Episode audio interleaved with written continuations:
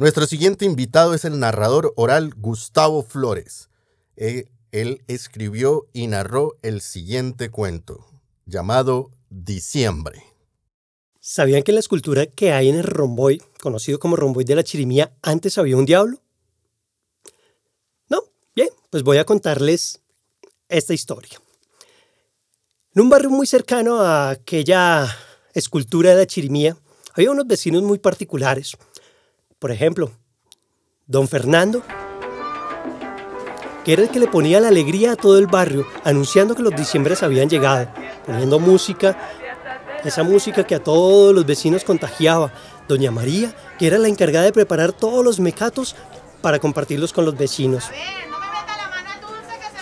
Y los niños que solían jugar y divertirse todas las tardes que se encontraban ellos ya en vacaciones y esas vacaciones era disfrute total. Pero don Fernando, don Fernando era la persona particular, era la persona alegre que en ese barrio contagiaba y empezaban los preparativos. Empezaban a adornar la calle con festones, con pinturas rojas y verdes y eso sí, la blanca no podía faltar esa que simulaba como si hubiese caído nieve porque le hacían bolitas sobre todo el asfalto a aquella cuadra.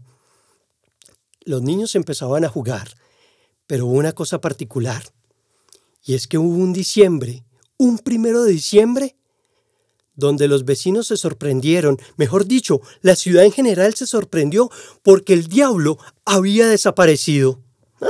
Y claro, cuentan ahí en la cuadra que es que ese diablo se baja para vivir toda la Navidad con ellos, para llenarla de alegría y de jolgorio. También cuentan que suelen amenizar y bailar cada una de las novenas. Y eso sí, empieza a suceder la siguiente historia y es que los niños juegan y cuando a eso de las 4 de la tarde empieza a escucharse a lo lejos el sonar de los tambores y las flautas, los niños empiezan a correr de una esquina a la otra para ver por dónde es que se aproxima el diablo. Y en ese búsqueda de diablo, cuando lo encuentran ahí, los niños empiezan a gritar, Diablo sin cola no vale, Diablo sin cola no vale.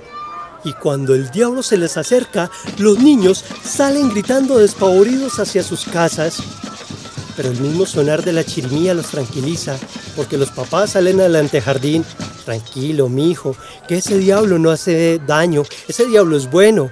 Échele una monedita y verá que ese diablo empieza a bailar. Y los niños, haciendo caso a lo que dicen los padres, le meten la monedita ahí al diablo donde él se encuentra recogiendo el dinero. Y cuando hacen lo suyo, ese diablo empieza a bailar. Y doña María, esa señora sí que tiene la sabrosura en todo su cuerpo.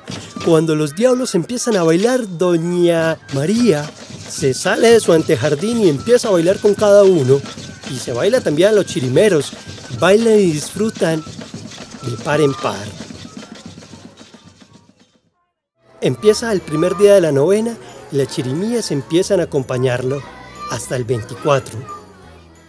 Es 24 de diciembre pero ese 24, como de costumbre en la cuadra, se levantan a las 4 de la mañana para hacer la alborada. Y eso sí, voladores, dulce, mecato y chirimía que no puede faltar.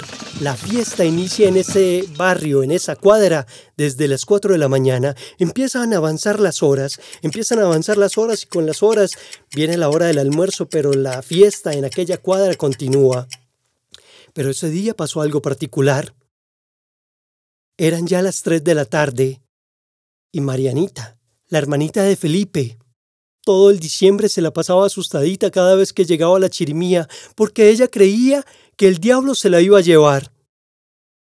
Y esa tarde, doña Sonia, la mamá de ella, le dijo, tranquila, mija, que detrás de ese diablo hay una persona, no se me asuste, él no me le va a hacer daño. Y ella confiando en las palabras de la mamá.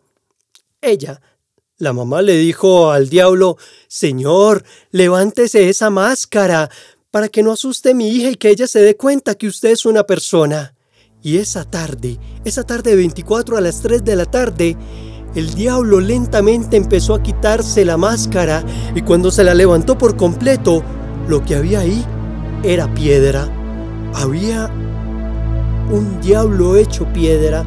Todos los vecinos empezaron a asustarse y alarmarse. Algunos dijeron que ese era el diablo que se había escapado de la escultura de la chirimía de aquel romboy de la calle 13 con 17, que ese era el diablo que todos los diciembres iba a disfrutarlo con ellos. Pero ese día la niña quedó completamente asustadita y doña Sonia no sabía cómo decirle o explicarle a su hija que lo que ella había dicho, ay, que la perdonara, que, que, ay, pero que tranquila, que ese diablo era bueno.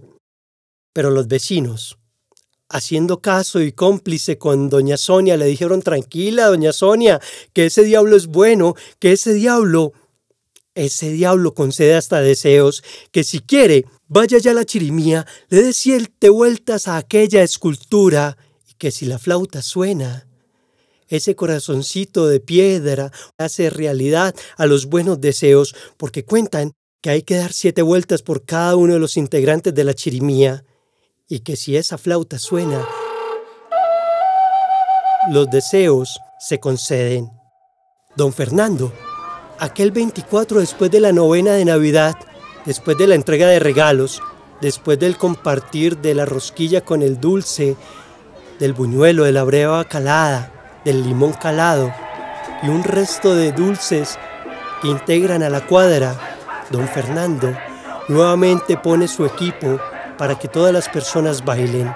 Y así año tras año se reúnen haciendo honor a aquellos deseos de don Fernando que cada diciembre, finalizando quizá el año, va a la chirimía, da las siete vueltas y escucha cómo la flauta le suena y así su deseo de integrar a toda la cuadra se hace realidad.